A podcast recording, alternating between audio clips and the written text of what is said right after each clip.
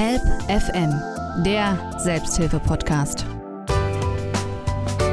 Herzlich willkommen zu einer neuen Ausgabe unseres Selbsthilfe-Podcastes Help FM. Und wir haben wieder ein volles Studio und darüber freue ich mich und äh, wollen diesmal eine, wie ich finde und auch aus eigener Erfahrung sagen kann, sehr lebendige und funktionierende Selbsthilfegruppe aus Berlin und Brandenburg vorstellen. Es geht um den amputierten Treffpunkt. Und bei mir im Studio und jetzt hier am Mikrofon ist die Leiterin dieser Gruppe, Silvia Wede.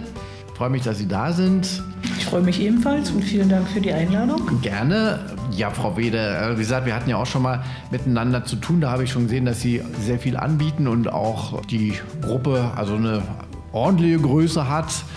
Und sie bieten ja auch noch für Angehörige was an. Teilweise teilt sich da, treffen sich wunderschön gelegen ne, in einem schönen Haus in Berlin-Lichterfelde, auch in einem schönen Garten, liegt auch schön zentral. Denn sie von Anfang an, seit der Gründung vor sieben Jahren, verstehen sie sich ja eben auch für Berlin und Brandenburg äh, zuständig. Und es geht bei Ihnen also um die Problematik der Amputation. Wie kam es denn erstmal zur Gründung damals?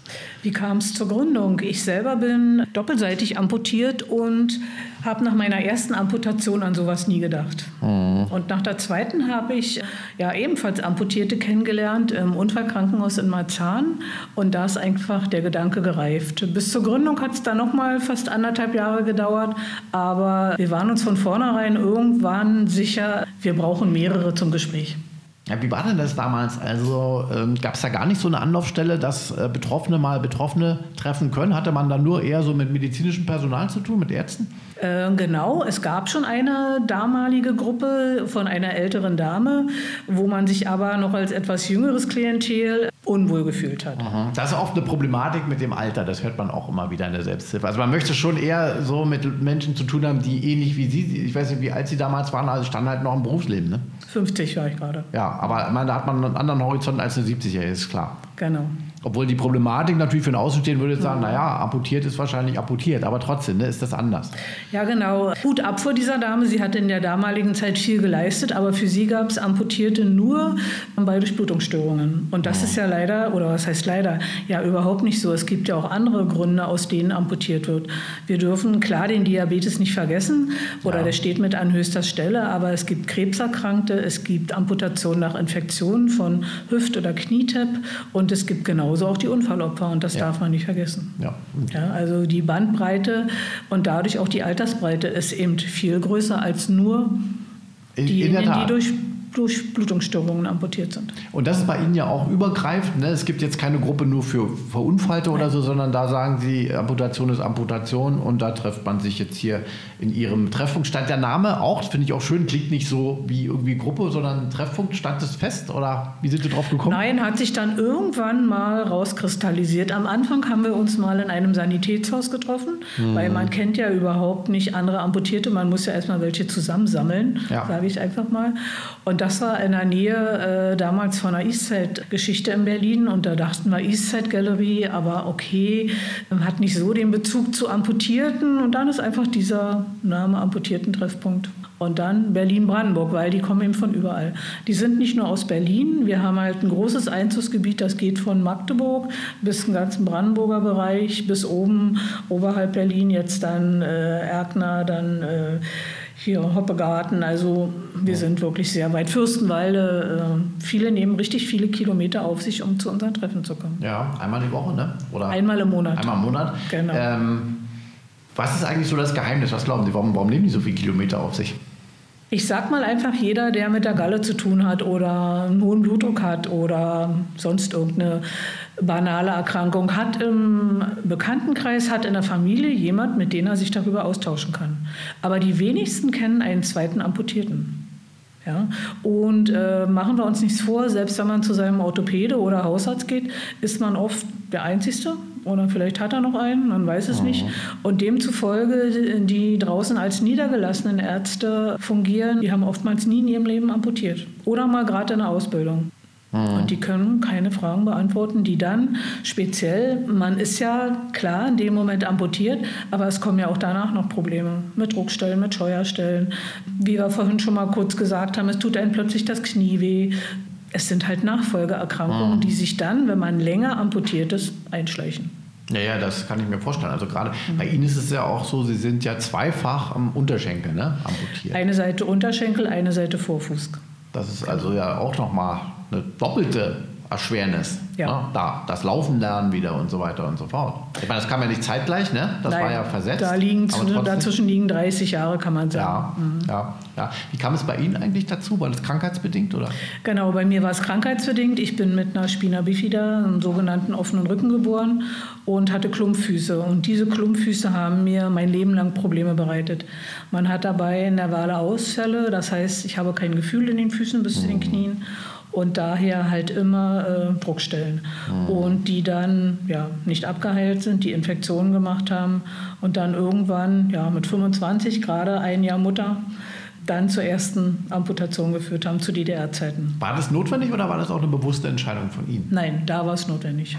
Es war durch eine fünfjährige offene Stelle der Knochen angegriffen. Mhm. Und dann blieb nichts anderes übrig. Ging nicht mehr. Um dann im Prinzip, es kommt dann eine Sepsis, und äh, entweder macht man dann Radikalschnitt oder man überlebt das nicht. Mhm. Da blieb dann keine andere Frage. Und damals gab es ja nur gar keine Selbsthilfe. Überhaupt nicht. Ja. Überhaupt nicht.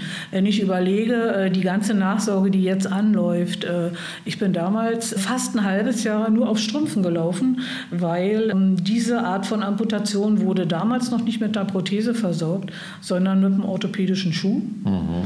Mein Orthopädie-Schuhmacher saß auf diesem Gelände, das war ja hier mal, wo wir uns heute treffen, PGH-Schuhtechnik.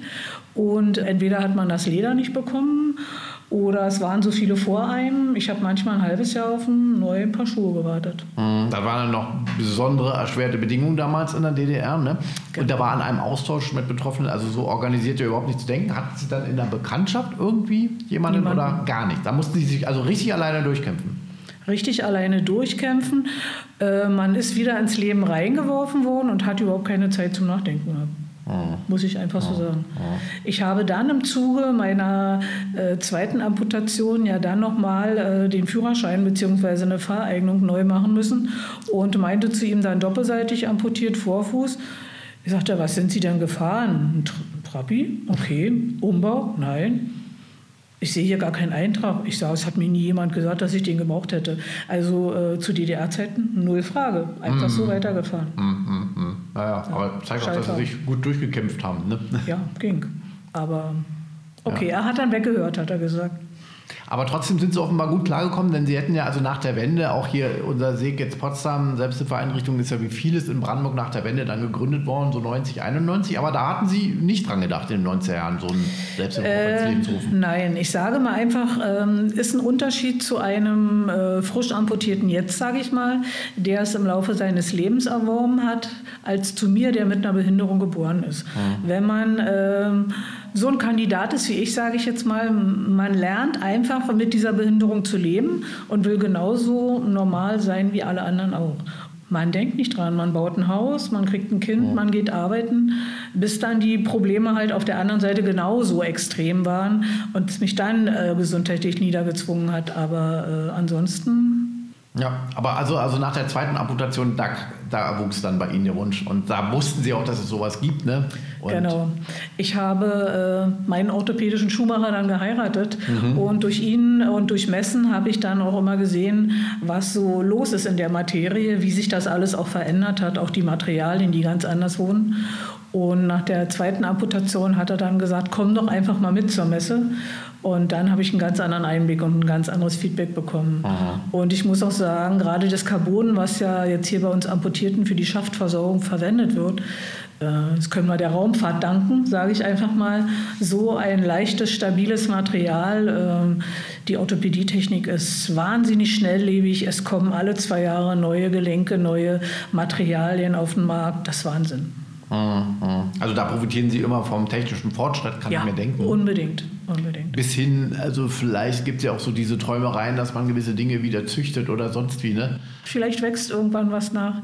Nein, man tut in der Handprothetik oder Armprothetik, macht man sich das schon zunutze. Weil die werden ja noch mit den vorhandenen Restnerven angesteuert. Und da ist man schon arg am Basteln, sage ich mal. Und ich glaube, in Österreich äh, gibt es auch schon Operateure, die da vorhandene Nerven wieder zusammenkoppeln, um das dann so gezielt anzusteuern. Mhm. Und ein ganz großer Fortschritt ist die Endoprothetik geworden. Das heißt, äh, die Endo-Exo-Versorgung. Es wird ein Implantat in den Knochen eingesetzt. Man braucht dann keinen Schaft mehr tragen. Man dockt dann einfach außerhalb an und hat ja, keine Enge, keinen Schaft. Mhm. Wir haben auch jemanden in der Gruppe, die das gemacht hat und die ist nach wie vor begeistert. Help FM, der Selbsthilfe-Podcast. Das sind auch immer wichtige Themen in ihren, äh, bei Ihren Treffen, dass man sich über solche, sowas austauscht. Du hast das, ich habe das, wie geht's dir damit, wäre das was für mich, nehme ich mal an, oder? Wie läuft so eine Sitzung ab, wenn Sie sich treffen? Wie läuft es ab? Wir haben versucht, immer so einen bunten Mix reinzubringen. Wir treffen uns, wie gesagt, einmal im Monat. Wir treffen uns mit Angehörigen. Das heißt, äh, wir haben äh, im letzten Jahr jedes zweite Mal dann Angehörigenberatung gemacht. Das heißt, die gehen in einen Extraraum und sind völlig für sich und können sich untereinander austauschen. Und wir sind halt äh, unter uns Amputierten. Und wir versuchen immer einmal die komplette Gesprächsrunde. Das heißt, jeder ist dran, jeder kann seine Befindlichkeiten mhm. erzählen. Und äh, das zweite Mal dann immer Fachvorträge. Egal ob Sozialrecht, ob Versorgungsamt, wieder nur. Wir laden uns auch ähm, Prothesenpassteilhersteller ein und äh, versuchen da auf dem neuesten Stand zu sein. Denn auch wenn wir zur Messe fahren, äh, gibt es immer wieder auch mal was zwischendurch, was dann vorgestellt wird. Und wir erleben es immer wieder, äh, wenn man ein sehr kleines Sanitätshaus hat und das sich ich sage jetzt mal, äh, nicht immer auf dem neuesten Stand ist, dann äh, profitiert auch der Amputierte davon nicht. Das heißt, er weiß vieles gar nicht, was auf dem Markt ist. Mhm. Ob es jetzt ein Liner ist, in dem man schwitzt zum Beispiel, oder ein neues Kniegelenk. Und da ist der Austausch natürlich dann gut. Ne? Die kommen dann zu uns in die Gruppe, stellen uns die Produkte vor. Und dann kann man gezielt auf seinen Techniker dann nachfragen. Kannst du mir das mal zur Probe bestellen oder besteht die Möglichkeit nicht? Mhm. Und äh, das machen Sie wirklich jedes Mal bei Ihren monatlichen Sitzungen, dass da immer ein Fachvortrag oder jemand. Jedes zweite Mal so ungefähr. Ne? Oder nach Bedarf wahrscheinlich oder oder auch Oder mal nach oder Bedarf nach oder einer sagt jetzt mal, Mensch, ich schwitze so in dem Liner, dann gucke ich, dass ich mal so einen Linerhersteller bekomme. Ähm, da gibt es momentan nämlich was, was so kleine Löcherchen hat, um die Feuchtigkeit, die man da drin entwickelt, da nach draußen zu lassen. Wie viele Stunden müsste man denn da in der Woche so googeln, so aus Ihrer Erfahrung, um immer auf dem Laufenden zu sein? Weil ich glaube, gerade bei Ihnen tut sich sehr viel. Äh, wie viel investieren ich, Sie denn so? Ich habe es noch nicht nachkontrolliert. Ich bin schon viel in der Materie drin, muss ich schon ja, echt sagen. Aber ist auch mit den Jahren gewachsen. Klar. Ja, mein, mein Wissen, ich nehme an vielen Fortbildungen teil, äh, gerade das Sozialrechtliche mit dem neuen Bundesteilhabegesetz, was ja immer schrittweise eingeführt wird, da war ja so viel neu. Und versuche natürlich äh, überall an den großen Firmen halt auch an Newsletter zu kommen, wo die dann neue Produkte vorstellen. Und das versuche ich dann natürlich oder mache ich auch.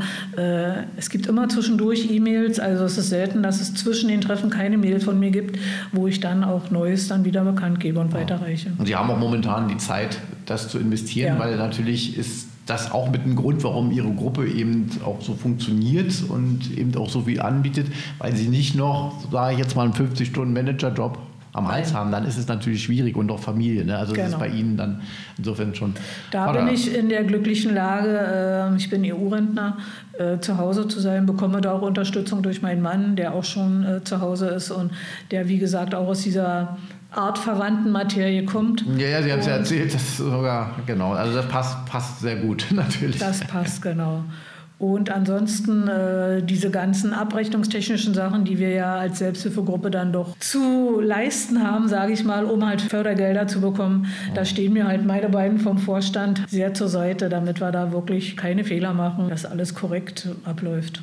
Ist ja auch ein Verein, ne? Also Sie haben dann ja auch dieses ganz normal dem Vereinsrecht unterstehende Vereinsleben. Genau, so wir ja. sind seit zwei Jahren, ich überlege gerade, ich glaube seit zwei Jahren sind wir jetzt ein eingetragener Verein. Mhm. Genau. Ja.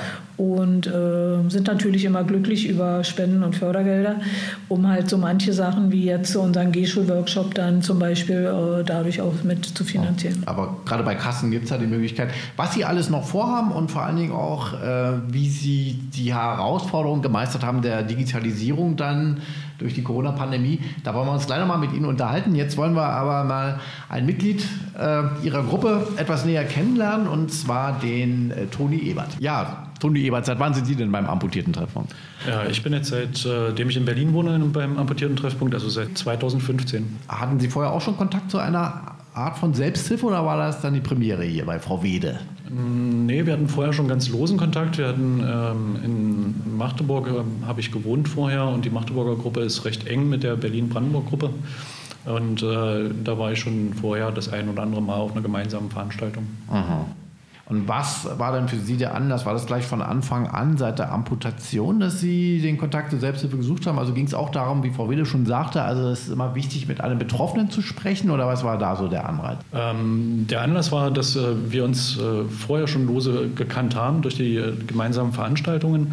Und als ich dann nach Berlin gegangen bin, äh, oder wir besser gesagt, meine Freundin und ich, da ging es dann äh, auch los, dass man gesagt hat, okay, wir wollen jetzt wirklich mal ähm, uns zusammentreffen. Und der große Vorteil ist, es ist freitags und es ist später Nachmittag, sodass man auch als Arbeitstätiger äh, an den Treffen teilnehmen kann. Aber es ging auch um das Gespräch mit Betroffenen. Ne? Genau, einfach auch andere Betroffene kennenlernen und auch die eigenen Erfahrungen weitergeben. Mhm. Und Sie haben da einige gemacht. Bei Ihnen ist es ja passiert im Dienst. Ne? Sie waren bei der Bundeswehr. Ich war bei der Bundeswehr, genau. Ähm, ich war 2003 im Auslandseinsatz in Afghanistan und ähm, habe dort äh, einen Selbstmordanschlag überlebt. Ja. Können Sie dazu ein bisschen Näheres erzählen? Wie können wir uns das vorstellen, was Ihnen passiert?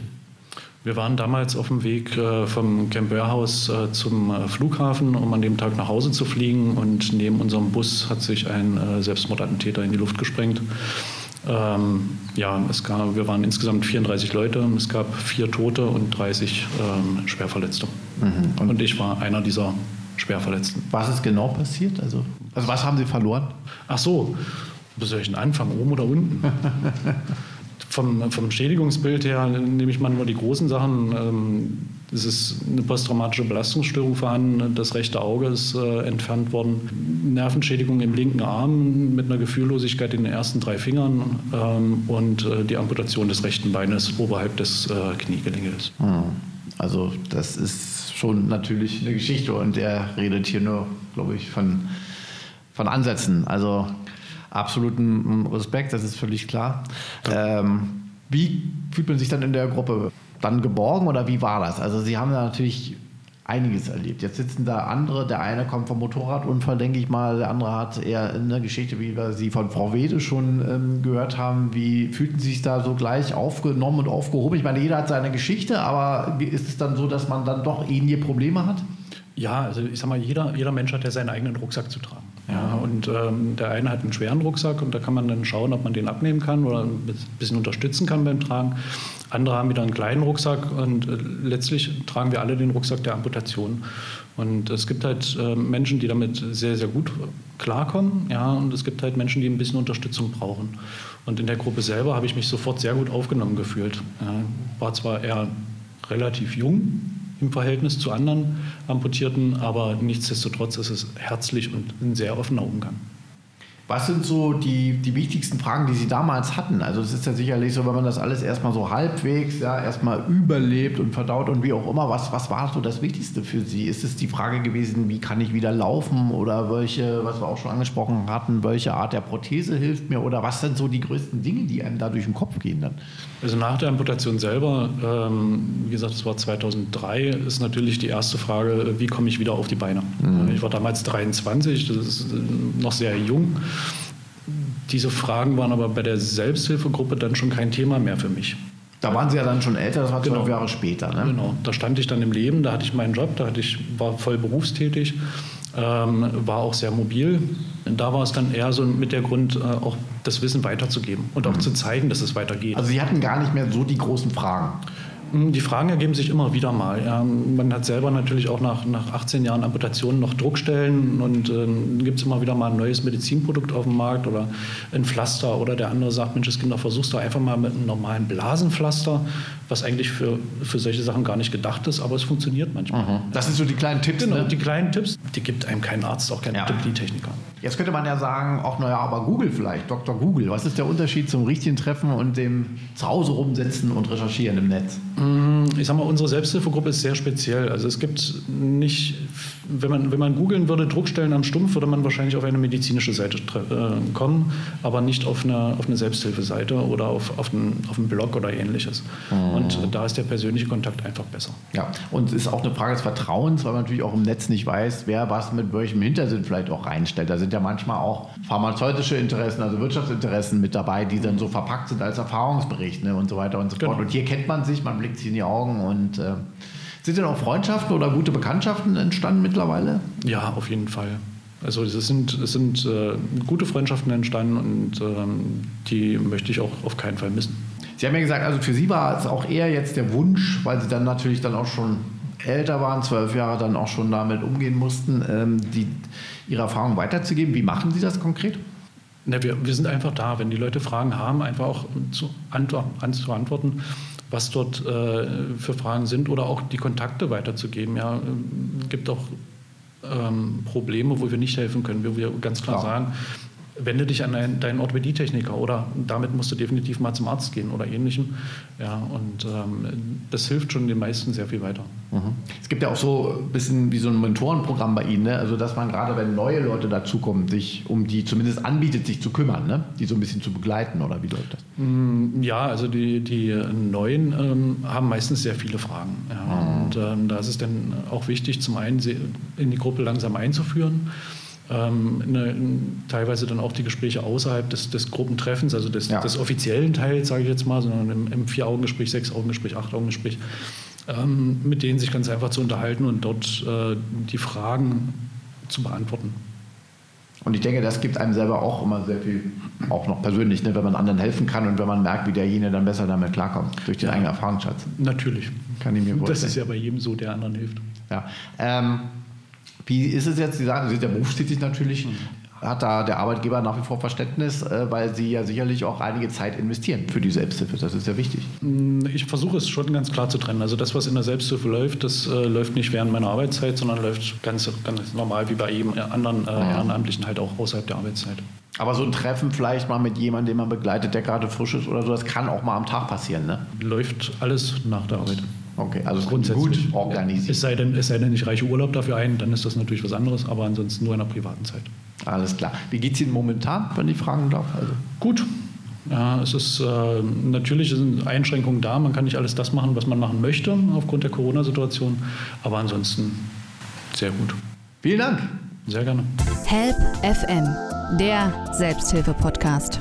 Melanie Wittke, auch schon seit fünf Jahren äh, Mitglied im amputierten Treffpunkt Berlin-Brandenburg, um den es ja geht hier in unserem heutigen Help FM Podcast. Bei Ihnen war die Amputation auch im Jahre 2016. Das heißt, Sie sind relativ schnell, haben Sie den Weg dann auch gefunden äh, zur Selbsthilfe. Jetzt haben wir gerade bei Toni ja gehört, da lagen zwölf Jahre dazwischen. Bei Ihnen war das also ein, ein kurzer zeitlicher Abstand. Wie können wir Hörer uns das denn eigentlich so vorstellen, wenn man dann irgendwann, man hat halt diese äh, Amputation, bei Ihnen lag ja eine Krebserkrankung davor äh, vor. Das heißt, Sie wussten ja, was kommt, auf was Sie sich da einlassen müssen. Und dann irgendwann wacht man doch auf, ja, nehme ich mal an. Und äh, was sind so die ersten Gedanken dann? Die ersten Gedanken sind Tatsache, oh Gott, was habe ich getan? Weil es meine eigene Entscheidung ja war, ähm. Erkrankung, ähm, die zweimal wiedergekommen ist, zu sagen, okay, ich möchte leben, ich lasse den Fuß jetzt abnehmen, also bis zum Unterschenkel. Und ja, der erste Gedanke war, Gott, was habe ich getan? Äh, es wächst halt nicht wieder nach. Und ähm, mein großes Glück ist durch die Arbeit, dass ich äh, von der Selbsthilfegruppe dann erfahren habe, den Kontakt dann hergestellt habe und ähm, ja, Frau Wede dann äh, kurze Zeit später zu mir nach Hause gekommen ist. Also richtig gleich die Betreuung. Ähm, hatten Sie vorher sich schon schlau gemacht, dass es sowas gibt wie diesen Treffpunkt? Nein, Tatsache äh, oder leider wusste ich das nicht. Äh, es hätte eine große Unterstützung sein können, weil es durch die Ärzte nicht so viele mhm. Anhaltspunkte oder Tipps auch gibt, wie es halt in der Selbsthilfegruppe gibt. Können Sie den Zusammenhang noch mal erklären? Ähm, Krebserkrankung und eine Amputation war notwendig. Was, was war das? Können wir uns das vorstellen? Ich habe einen Weichteilkrebs im, oder auf dem Fuß bekommen. Äh, hat sich einfach mit einer Beule dargestellt hat nicht wehgetan. Sie dachten erst, es ist eine Wassereinlagerung. Ich bin zwei Jahre damit rumgelaufen, war bei ganz vielen verschiedenen Ärzten, bis ich gesagt habe, okay, wir machen jetzt Tatsache mal eine, eine Biopsie. Genau. Ich lasse dann eine Biopsie machen und dabei stellte sich dann Tatsache heraus, okay, es ist Krebs, äh, ist nicht häufig, gerade äh, in einer Extremität. Meistens äh, ist es mehr am Körper, im Körper. Und äh, dahingehend ja, wurde ich dann behandelt, hatte dann viereinhalb Jahre Ruhe, bis äh, das das nächste Mal auftrat, wiederkam. Ähm, dann wurde es halt wieder bestrahlt, herausgeschnitten und ja, dann hatte ich ein Dreivierteljahr Ruhe. Dann kam es nochmal wieder, dann haben wir noch eine Chemotherapie gemacht und die hat leider auch nichts gebracht, sodass äh, sie dann äh, weiter operieren wollten, aber da es dann im Innenknöchel war, kann man sich vorstellen, da ist nicht viel da, was man operieren kann und Aha. nur mehr kaputt machen kann. Und ja, die Diagnose war Tatsache auch, es wandert nicht, es kommt nicht wieder, es ist zweimal wiedergekommen und das war dann für mich der entscheidende Punkt zu sagen, okay, äh, ehe es noch höher wandert und äh, ne, ich kein Leben mehr habe oder mein Kind nicht mehr aufwachsen sehe, lasse ich den Fuß halt abnehmen und habe dann hoffentlich Ruhe. Ist es auch so? Es ist Tatsache so. Also würden Sie jetzt im Rückblick sagen, war die Entscheidung richtig? Oder? Auf jeden Fall war die beste Entscheidung, die ich treffen konnte. Aber es ist natürlich klar, Sie haben es ja gerade beschrieben, im ersten Moment denkt man, war es vielleicht doch nötig, weil jetzt ist ja dann plötzlich alles anders. Ne? Natürlich, klar. Und es kommen auch immer wieder die Selbstzweifel, war es wirklich die richtige Entscheidung, weil äh, es gibt immer wieder Probleme, gerade wenn es warm ist draußen, mhm. äh, alles Mögliche. Man ist halt eingeschränkt und es fehlt ein äh, Gliedmaß, aber man lebt. Da denkt man eigentlich jeden Tag dran oder ist es Nein, nein, nein, das ist ähm, situationsbedingt natürlich mal. Manchmal halt auch äh, durch die Treffen, wenn man andere so hört mit ihren ah. Problemen wie Wehchen oder so. Aber nein, ich war Tatsache sehr froh, dass ich halt äh, durch die Arbeit von äh, Peak Pierce im Krankenhaus erfahren habe, dadurch den Kontakt zu Frau Wede bekommen habe und sie dann zu mir nach Hause kam sich vorgestellt hat, ähm, erzählt hat, ähm, wie es mhm. weitergehen kann mit meinen ganzen Fragen, die einem dann natürlich durch mhm. den Kopf schießen. Und ja, hat mich dann eingeladen, wenn ich wieder soweit fit bin und laufen kann, gerne zur Gruppe zu kommen. Und das haben Sie dann auch gemacht? Und das habe ich dann auch schnellstmöglich getan. Da sieht man ja auch mal ein positives Beispiel, Frau Wede ist ja im Studio und nickt, ne, äh, dass es auch mal funktionieren kann seitens der Ärzteschaft, die dann die Selbsthilfe weiterempfiehlt durch eben dieses äh, Programm, weil die ja auch wissen, das ist stabilisierend, das ist eine gute Geschichte und so soll es ja eigentlich auch sein, dass sich das mhm. eben ergänzt. Ja, Betroffene helfen Betroffenen. Genau, genau. Und dann waren sie dabei und konnten, fühlten sich dann auch ähnlich wie es Toni beschrieben hat, also aufgehoben, also dass man da sind Leute, die einfach wissen, wie es einem geht. Genau, definitiv. Also es war wahnsinnig viel Input. Ich bin, glaube ich, das erste Mal da rausgegangen. Mir schwirrte der Kopf, ähm, weil es so viel Neues gab, was ich erfahren habe und auch mitgenommen habe, dass ich gesagt habe, ich will da unbedingt wieder hin und mitmachen und bin dann auch eingetreten, ja jetzt auch richtig aktiv sogar im Vorstand, ne? Ja. Richtig äh, mit dabei. Und können Sie das auch alles vereinbaren, auch mit dem normalen Leben, Familie? Also es ist Tatsache schwierig, ähm, weil ich auch voll berufstätig bin, aber natürlich äh, versuchen wir, unsere Vorsitzende, so gut es geht, zu unterstützen. Und haben Sie auch mittlerweile Spaß daran, anderen das weiterzugeben? Also natürlich, auf jeden Fall. Also ich kriege natürlich auch immer wieder ganz viel Bestätigung, was auch äh, ziemlich schwer ist manchmal anzunehmen, gerade mhm. dieses Lob oder diese Anerkennung, weil ich ähm, relativ fit äh, war zum Glück äh, der, zum Zeitpunkt der Amputation. Ähm, ich wurde äh, im November amputiert und bin im Februar wieder arbeiten gegangen. Äh, da schütteln immer noch ganz viele den Kopf. Ich würde es, glaube ich, auch nicht nochmal so tun, aber ich bin halt jemand, der immer wieder aufsteht und auch weitermachen muss und ah. alles andere wäre schwierig. Geben Sie jetzt die Erfahrung dann auch weiter zum Beispiel? Ja, natürlich, sehr gerne. Gerade durch diese Betroffenenberatung im Krankenhaus ähm, machen wir das sehr gerne und auch in der Gruppe immer wieder. Mhm. So ist das ja auch wie so ein Schneeballsystem. Ne? Also man kommt ins System. da positiv gesehen, ja.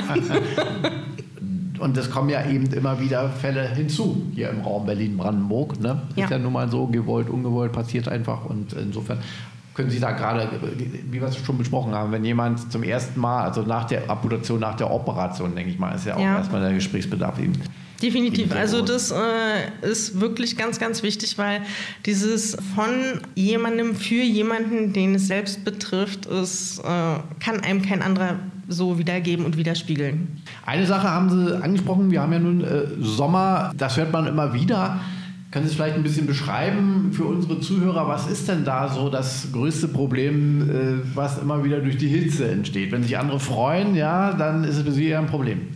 Ja, also das größte Problem ist Tatsache, wir brauchen ja wesentlich mehr äh, Kraft, Reserven und Energie, um laufen zu können. Dadurch schwitzen wir mehr und äh, man muss sich das so vorstellen, gerade wir in dem Liner, der aus Silikon ist, ist keine Atmung vorhanden. Also äh, fängt man an zu schwitzen. Der Liner ist nochmal das, was was um, genau, was um den Stumpf herum sitzt ah. und man dann in die Prothese steigt. Ah. Und ich Tatsache ist noch mit einer Kniekappe, die auch aus Silikon ist, drüber zieht, also doppelt äh, eingepackt. Da freut man sich natürlich über keine 33 Grad im Sommer. Ah. Und der Schweiß, der sammelt sich dann sogar? Der sammelt sich und wenn man es dann auszieht, äh, kann man es manchmal sogar ausgießen. Mhm.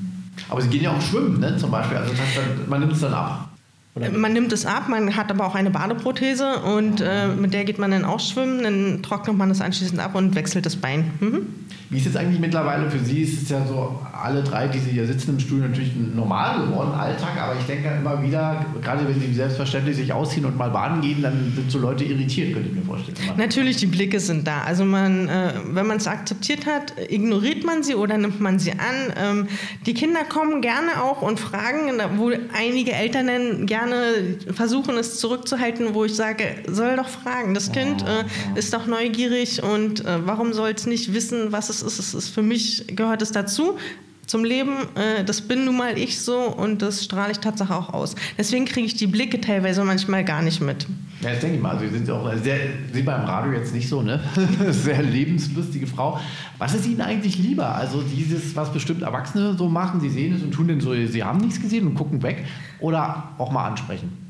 Mir ist Tatsache das Offensive lieber. Also äh, wenn man sieht und eine Frage hat, warum nicht einfach ansprechen? Ähm, natürlich ist es schwierig, aber ich ähm, zeige meine Prothese. Also ich trage Kleider, ja. kurze Hosen, Röcke. Ähm das ist ja die nächste Frage. Viele ne, haben auch so, so einen Charmfaktor und äh, genau. verbergen es selbst bei höchsten mhm. Temperaturen mhm. und Sie sagen nö. Nö, warum auch? Also warum soll ich nicht den Luxus wie alle anderen von äh, luftiger Kleidung genießen? Also Minirock und Prothese. Genau und äh, habe auch teilweise keine Verkleidung um die Prothese. Also man sieht das nackte Rohr.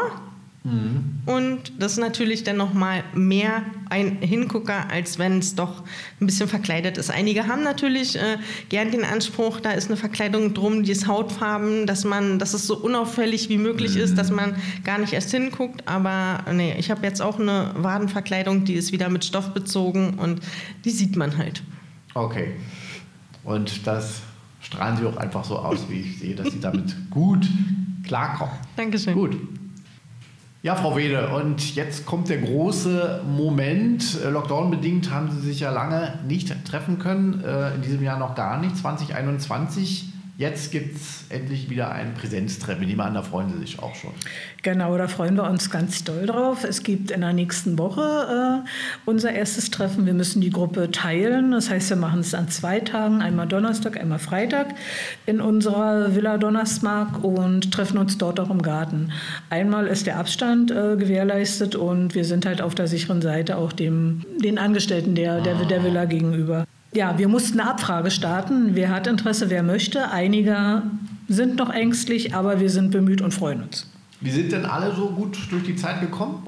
Sie hatten ja Kontakt. Genau, wir hatten Kontakt, wir haben Online-Kontakt angeboten. Da wird mein Kollege nachher noch mal kurz mhm. drüber reden. Und äh, ansonsten habe ich mit den anderen telefoniert. Einige sind in den Corona-Winterschlaf gefallen, so nenne ich das immer. Äh, von denen hat man gar nichts gehört, aber bei anderen hat man schon gemerkt, ihnen hat der Austausch unwahrscheinlich gefehlt. Eben, es fehlten ja nun mal diese Sitzungen. Sie haben es wirklich äh, sehr gut gemacht. Da gab es viele Gruppen, die sind an der digitalen Herausforderung gescheitert, wie wir ja auch wissen. Aber äh, bei Ihnen hat es gut geklappt. Da reden wir gleich noch mal drüber. Und Sie haben jeden wahrscheinlich auch angerufen, ja? Immer, immer mal wieder so Kontakt gehalten. Wie geht's euch? Genau. Einige haben sich von sich aus gemeldet, mit anderen habe ich telefoniert. Und es hat sogar auch unsere Peerberatung weiter stattgefunden. Zwar auch nur telefonisch, aber die Leute haben es angenommen. Mhm. Äh, das heißt, es wurde auch in der Zeit ja weiter amputiert. Ähm, in dieser Woche sogar drei Anrufe, also drei Neubetroffene, die irgendwo Redebedarf hatten. Also ähm, Eben, das geht ja weiter, Lockdown hin oder her. Es geht ne? weiter. Und äh, ich würde sogar sagen, mit den äh, Beratungen, die ich im letzten Jahr oder in diesem Jahr jetzt schon hatte, während der Corona-Zeit, ich höre immer wieder verschleppte Infektionen. Aha. Das heißt, die sind in der Zeit nicht zum Arzt gegangen, bis sich Aha. das ah. dann so hochgeschaukelt hat, gerade der diabetische Fuß, dass dann äh, als letztes nur noch die Amputation blieb. Mhm, mh. Also eine Folge der Corona-Pandemie, wenn man so will. Ja. Habe ich wirklich des Öfteren jetzt gehört. Mhm. Ja, also bin ich wirklich erstaunt, aber muss ich dem zustimmen. Mhm. Was steht denn so an? Ich meine, es ist erstmal natürlich wieder mal in Präsenz, das ist klar. Äh, haben Sie sonst noch was vor in diesem Jahr? Ja, genau. Wir haben jetzt im August unseren G-Schul-Workshop für unsere Mitglieder auf dem Plan. Da treffen wir uns äh, jährlich zu einem zweitägigen Workshop am Neusediner See ist ähm, ein ganz idyllisches Plätzchen und für uns auch äh, gut gelegen, weil es gibt verschiedene Untergründe. Es gibt Schrägen, es gibt Rampen, es gibt Treppen, es liegt direkt am See. Wir haben ein bisschen Schotter vom Parkplatz, so dass wir das, was im täglichen Leben gefordert wird, auch dort üben können. Mhm. Das ist uns wichtig. Auf ebenen Gelände kann jeder laufen. Aber das, was im Prinzip gebraucht wird, wo man dann sagt, mein Gott, äh, wie komme ich über Kopfsteinpflaster? Laufe ich heute noch nicht gern, aber äh, man muss da so ein bisschen seinen Mittelweg finden, wie man das ausgleicht. Und da sind wir auch gut ausgebucht, freuen uns auch wieder mit Fachvorträgen von einer Ärztin, von einer Apothekerin und äh, haben zwei Gischeltherapeuten mhm. und eine Physiotherapeutin engagiert, also Programm steht. Und Gischul ähm, ist wirklich so muss man sich vorstellen, da wird Gehen auch nochmal geübt auf verschiedenen Untergründen. Auch Treppensteigen ist ein Thema, ne? Genau, es ist ja so, man gewöhnt sich ja irgendwo ganz schnell einen Schongang an. Mhm. Und da kann man auch die, selbst die langfristig Amputierten nicht von ausnehmen, dass die nach einer gewissen Zeit immer noch mal irgendwo eine Korrektur brauchen, weil es ist ja leichter, wenn ich anders laufe. Aber fürs gesunde Bein natürlich nicht gut, weil das überlastet man. Mhm. Ja, und wenn dann mal einer hinter einen läuft und sagt, Mensch, belaste doch mal das ah. amputierte Bein genauso. Oder äh, beim Treppesteigen, lauf langsamer, aber gib dir Mühe. Ja, dann ist das immer noch mal so ein Anreiz. Und bei einigen halt auch, wenn die das schaffen, dann schaffe ich das auch. Ja, diese, der Ansporn. Genau, gruppendynamischen Prozesse. Und ich genau. höre schon raus, das ist ein richtig hartes Trainingslager. Ja. Genau. Und was wir uns sonst noch mit auf den Weg jetzt geschrieben haben, wir haben ja gemerkt, dass einige, die vielleicht gerne am Online-Treffen teilnehmen wollten, nicht konnten, weil sie die Computerkenntnisse nicht haben. Dass wir da vielleicht noch mal so einen Computerspezi einladen, der da so ein paar äh, Tipps gibt wie ja. man das richtig macht. Genau. Und dann habe ich gerade von meinem Vorstandsmitglied gehört, dass sie mal eine Kanutour testen wollen. Das heißt, wir wollen mal, wir sind immer gerne mit der Gruppe auf dem Wasser, mal gucken, wie klappt das Ein- und Aussteigen. Es ist ja ein wackeliger Untergrund. Mhm. Wir haben es im letzten Jahr schon mal mit einer Spreewaldtour probiert. Äh, das ist natürlich ein großer Kahn und man hat eine helfende Hand und sogar die mit dem Rollstuhl konnten mitkommen, weil das Fuhrunternehmen das so angeboten hat. Man hat ja Herausforderungen, denen man sich stellen muss. Das war ja auch immer ein Bestandteil ihrer Gruppenarbeit in der Vorpandemiezeit, ne, dass auch immer noch mal so eine Freizeitaktivität gemacht wurde. Das machen ja auch viele Gruppen, weil es ja auch noch mal zusammenschweißt. Auch noch mal hat man einen anderen Horizont, den man da so sieht. Ne, dabei bleibt es in jedem Fall. Genau, dabei soll es auch immer bleiben. Irgendwo der Spaßfaktor, der darf nicht verloren gehen. Mhm. Wir reden ja gleich mit Toni, der ist ja hier der, der Online- und Digitalbeauftragte. Wie haben Sie selber erlebt? Äh, Sie haben ja dann eben diese monatlichen Sitzungen online gemacht. Ähm, kann das natürlich nicht ganz ersetzen, aber wie haben Sie es persönlich erlebt? Also ich persönlich bin relativ schnell da reingeschlittert über so einen Grundkurs mal von Sickes. Mhm. Ähm, hat mir gefallen, habe gedacht, wäre eine Alternative, habe es dann im Vorstand vor, äh, vorgeschlagen. Wir haben es dann auch durchgetestet äh, in der Vorstandssitzung und haben gesagt, wir machen es einfach. Mittlerweile ist es gang und gäbe. Ich habe jede Woche zwei, drei Online-Sitzungen auch mit unserem Bundesverband über oder nehmen an Fortbildung teil. Ich sage mal, alles, was über drei Stunden geht, ist Hardcore. Also ist wirklich äh, konzentrieren, äh, ist schon wirklich sehr, sehr anstrengend, mhm. muss ich mhm. jetzt wirklich sagen. Aber es ist eine Alternative, um sich zu sehen. Es ist kein völliger Ersatz. Manchen muss man auch mal einfach mal, wenn die Tränchen kommen, in den Arm nehmen können. Ja. Das geht ja alles gar das nicht. Das fehlt natürlich, ja. ja. Ich weiß nicht, ob es vielleicht mal eine Lösung ist, das Hybrid zu machen. Das heißt, den, bei denen, die jetzt wirklich nicht daran teilnehmen können, sei es aus gesundheitlichen oder Zeitgründen, dass man guckt, äh, dass man das normale Gruppentreffen dann so gestaltet. Ähm, das muss die Zeit bringen. Der WLAN-Anschluss in den Räumen, ich weiß nicht, braucht man dazu auch eine Kamera? Ich weiß es nicht. Äh, das bedeutet natürlich jetzt auch nochmal dann Hightech auf aufrüsten. Ne? Hm. Ja gut, oder man nimmt die Kamera aus dem Gerät dann, ne? also aus dem Laptop oder wie auch immer. So muss man gucken. Aber Sie könnten sich schon vorstellen, das wäre jetzt meine letzte Frage dazu gewesen, dass Sie das also integrieren. Also soll es ja nicht ersetzen, weil es eben manchmal auch viel Zeit spart und auch Wege spart. Ne? Ich denke sowieso, das wird sich so bei uns jetzt einbürgern, da haben sich viele dran gewöhnt, mhm. man sieht auch die Vorteile. Und man wird nicht mehr jeden Weg vielleicht fahren. Ich kann es mir vorstellen, habe aber einerseits auch Bedenken. Mhm. Gerade bei den vielen Alleinlebenden ist es ja so, ich muss mich an dem Tag anziehen. Ich muss vielleicht heute mal die Prothese anziehen, die ich sonst nicht trage. Ich muss mich in die U-Bahn, S-Bahn, sonst was setzen und muss dorthin fahren. Also muss ich mich aufraffen. Und wenn ich das natürlich dann auch noch... Äh, präsentiert bekomme, dann fällt das natürlich weg. Also das ist ein zweischneidiges Schwert. Aha. Das muss man bedenken. Help FM, der Selbsthilfe-Podcast. Dann fragen wir doch gleich nochmal nachher beim Online-Beauftragten der Gruppe, also des amputierten Treffpunkts Berlin-Brandenburg, Toni Ebert. Wie steht es denn um die Digitalisierung des Treffpunkts? Also wir sind, denke ich mal, mittlerweile ganz gut aufgestellt. Ähm, zu Beginn der Pandemie 2020 war es natürlich für die Gruppe auch Neuland. Wir wussten nicht, auf welcher Plattform wir uns das äh, treffen können. Wir wussten nicht, ähm, welche Plattformen anerkannt werden und auch von der, von der Gruppe angenommen werden letztlich.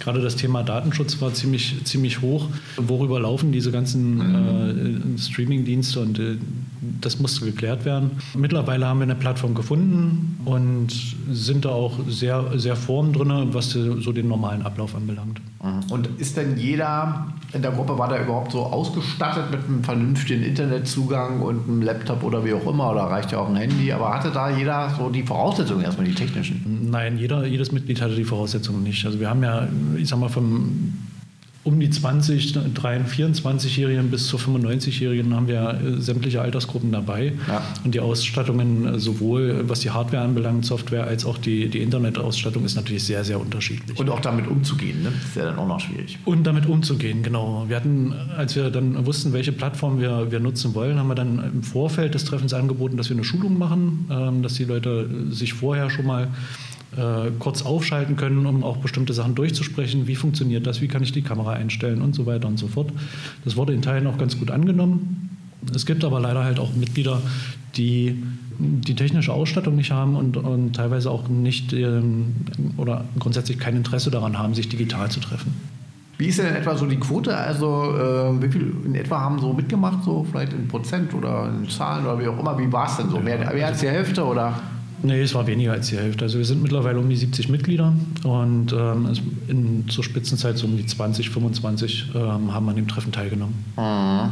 Das ging ja äh, früh los. Also Sie waren wirklich richtig gut dabei. Also der erste Lockdown, wenn man sich erinnert, Frühjahr 2020, im März und ich glaube im April war dann schon 2020 wohlgemerkt die erste Online-Sitzung. Ne? Ja, also wir haben ein, ein Gruppentreffen ausfallen lassen. Mhm. Im März war der Lockdown, im April haben wir ausfallen lassen, im Mai haben wir uns dann das erste Mal online getroffen. Das ist aber sehr früh. Also viele ja. Gruppen waren da noch länger in so einer Art wirklich Corona-Schlaf. Und wie Frau Wede auch sagte, also das äh, weiß ich auch aus eigener Erfahrung. Und sind dann erst so im Herbst, Winter, als sie merkten, ja, es wird jetzt wirklich, kommt die dunkle Zeit, jetzt wird es wieder, dann haben die sich geöffnet. Da waren sie wirklich schon vorne. Also das ist ja Ja, es ist, ähm, das ist halt auch der Vorteil, dass wir so eine, so eine große Altersmischung haben. Wir, wir Jung, Jüngeren, wir kennen es halt auch arbeitsbedingt ganz einfach, dass äh, sowas auch vorher, schon vor der Pandemiezeit normal, normal war. Dann stellte sich recht schnell die Frage, warum nicht auch in der Selbsthilfe? Mhm. Ja. ja, klar. Blieb es denn bei diesem allgemeineren Teil, wo dann jeder der Teilnehmer erstmal nur gesagt hat, wie es ihm gerade geht und wo, wo die Probleme sind, oder wurden sogar Fachvorträge digital angeboten? Wir haben das Format haben wir so ziemlich beibehalten. Also es ist äh, immer so, dass wir, dass wir mit Neuigkeiten, News anfangen. Äh, was gibt es Neues auch aus der, aus der Prothetik? Ähm, dann unsere Blitzlicht, Blitzlichtrunde, wo jeder im Prinzip sagt, was ist ihm passiert, was ist Gutes, was ist Schlechtes gelaufen. Und wir haben auch Fachvorträge gehabt. Wir hatten äh, sogar ein Online-Erste-Hilfe-Seminar. Äh, was sehr gut angenommen wurde und das funktioniert. Man muss dafür nur offen sein. Also man kann in jedem Fall die Informationen rüberbringen. Das genau. ist schon ganz wichtig. Und auch der ja. Austausch erst bei informeller Art funktioniert ja. ja das genau. geht auch über Telefon, aber bei Video ist eben immer noch besser, wenn man sich sieht. Ja. Und äh, dass es natürlich nicht eins zu eins Begegnung ersetzen kann, ist äh, klar. Frau Brieder hat ja auch schon gesagt, ist ein bisschen zweischneidiges Schwert. Mhm. Ähm, wie würden Sie es sehen? Ist es was für die Zukunft? Egal ob Pandemie hin oder her? Also ersetzen kann es die, die realen Treffen auf gar keinen Fall. Ja. Äh, es kann sicherlich eine, eine, Mischform geben, wenn jemand mal äh, nicht zum Treffen kommen kann, dass er sich dazuschaltet. Aber ich würde immer ein, ein, ein, real, ein, reales Treffen vorziehen. Aber ist, Weil, eine, ist es denkbar, das auch mal anzubieten? Aus Zeitgründen oder sowas, wo man sagt, Mensch, wir machen es mal digital? Eher nicht so. Also ich würde es immer, wenn, wenn die Möglichkeit besteht, würde ich es immer real anbieten wollen ja. ähm, und mir die Zeit dann dafür auch nehmen, wenn dann nur als Zusatz. Ja. Welche gab es irgendeine Erkenntnis oder Erfahrung, die Sie da sammeln konnten? Sie sind ja recht fit, was Internet und so angeht. Haben Sie noch irgendwas dazugelernt aus Geht nichts über eine gute Bandbreite? Wohl wahr. Und wir, sehen, wir, reden über Berlin und Brandenburg. Gerade Brandenburg hat ja. seine Löcher. das Format muss einfach stimmen. Also die, die, die, Plattform, auf der man sich trifft, muss einfach stimmen. Da müssen, müssen vernünftige ja. Server im Hintergrund sein, die dann die Datenmengen auch verarbeiten können. Ja. Was ich interessant fand, Sie haben ja sogar die Weihnachtsfeier im Dezember 2020 online abgehalten. Wie war das denn? Interessant.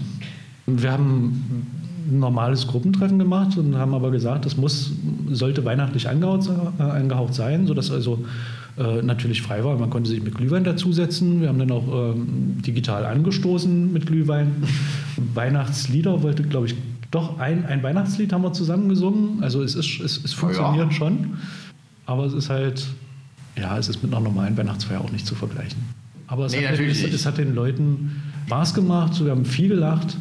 Und äh, ich denke, es hat auch gut für gute Laune gesorgt, auch bei den Leuten zu Hause. Ja, das hat man auch von vielen gehört. Hat, hat natürlich immer was vom Kriegsweihnachten irgendwie, aber äh, besser als nichts, ne? In dem Fall. Ja. Und man hat den Kontakt halten können, das ist genau. auch wichtig und sich ja. gesehen. Richtig. Okay, gibt es irgendwas, wo Sie sagen, als der Online- und Digitalbeauftragte, das sollte sich noch ändern? Also irgendwie nachrüsten oder so? Ja, Nachrüsten ist halt schwierig, weil die, es, es steht und fällt letztlich auch mit der, mit der Ausrüstung der Mitglieder. Mhm. Und ähm, da muss man ganz, da müssen die Mitglieder letztlich selber schauen, dass sie, wenn sie daran teilnehmen möchten, gegebenenfalls aufrüsten.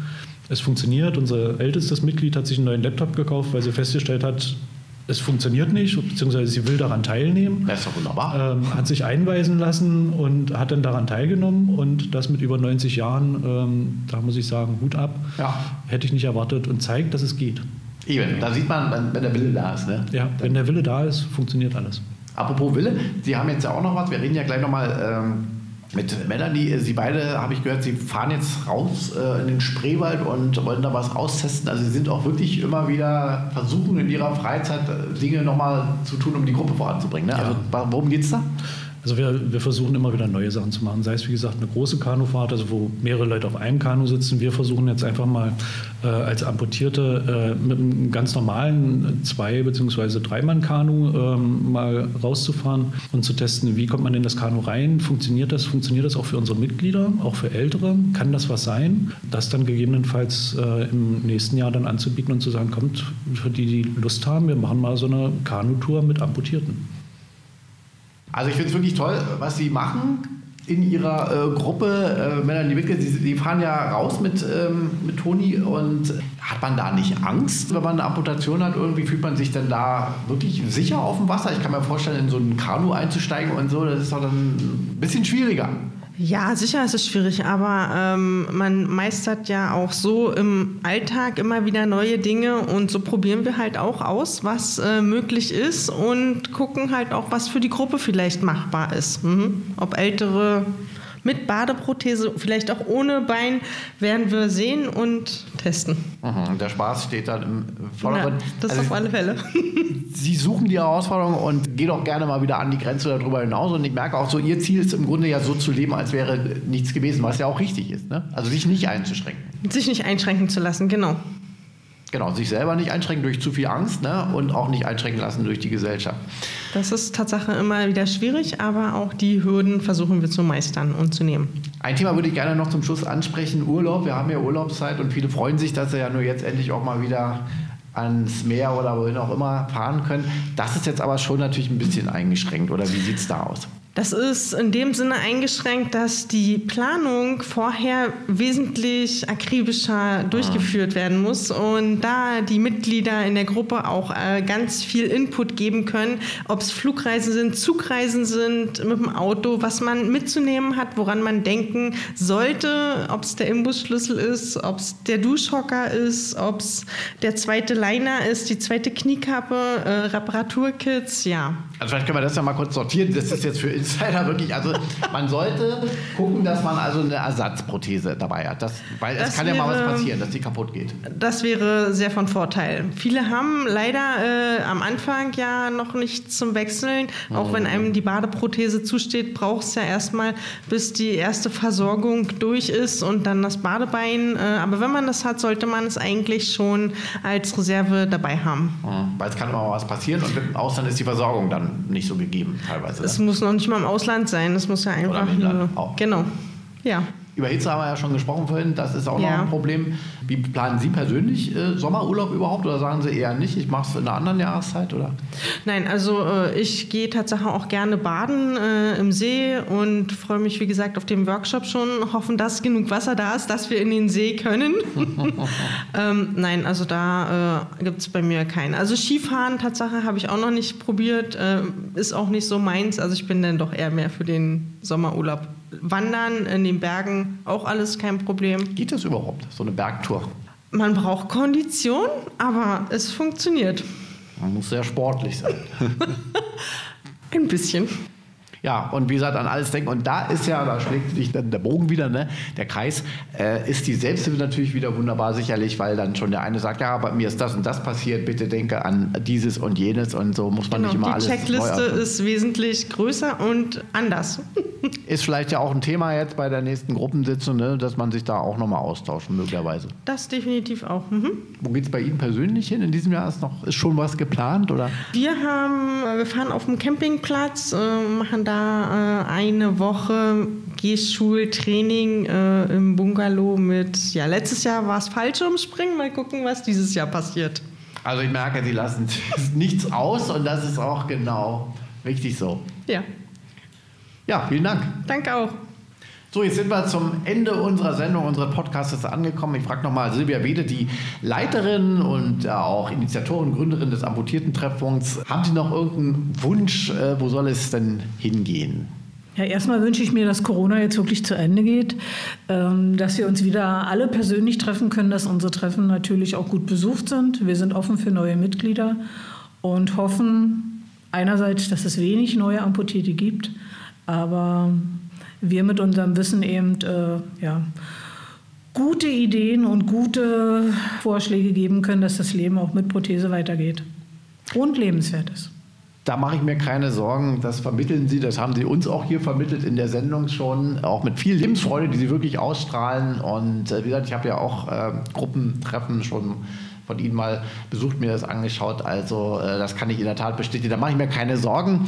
Sie sind ja eine große, wirklich äh, Gruppe, haben wir ja gesagt, schon so um die 70 äh, Mitglieder. Und ähm, jede Selbsthilfegruppe will ja immer gerne wachsen. Bei Ihnen wird es dann irgendwann fast schon zu viel. Dann wäre ja die Vorstellungsrunde ja schon, ich weiß nicht, anderthalb Stunden oder so. Aber Sie sind natürlich, wie Sie gesagt haben, offen für alles. Wir wünschen Ihnen alles Gute, viel Glück, viel Erfolg und dass Sie weiter alle Herausforderungen so schön meistern und äh, schließe mich da natürlich bei Corona ganz klar bei Ihnen an und hoffe, dass Sie jetzt sich immer wieder treffen können in Berlin-Lichterfelde in der Villa Donnersmark. Dann noch alles Gute für das Wiedersehen, das ja jetzt ansteht mit allen. Genau, vielen Dank und ich freue mich auch auf das Wiedersehen. Das glaube ich. Ich bedanke mich bei unseren Gästen, bei Silvia Wehle, Melanie Wittke, Toni Ebert vom Amputierten-Treffpunkt äh, Berlin-Brandenburg, äh, dass Sie bei uns waren, meine Damen und Herren. Sie können sich natürlich auch im Internet, äh, wir verlinken das alles, darüber informieren, was der Amputierten-Treffpunkt alles so macht, was er anbietet, wie man ihn kontaktieren kann. Es gibt auch einen Film auf der Seite und schauen Sie sich einfach im Internet um. Das war's für dieses Mal. Machen Sie es gut. Am Mikrofon verabschiedet sich Oliver Geldener. Help FM, der Selbsthilfe-Podcast.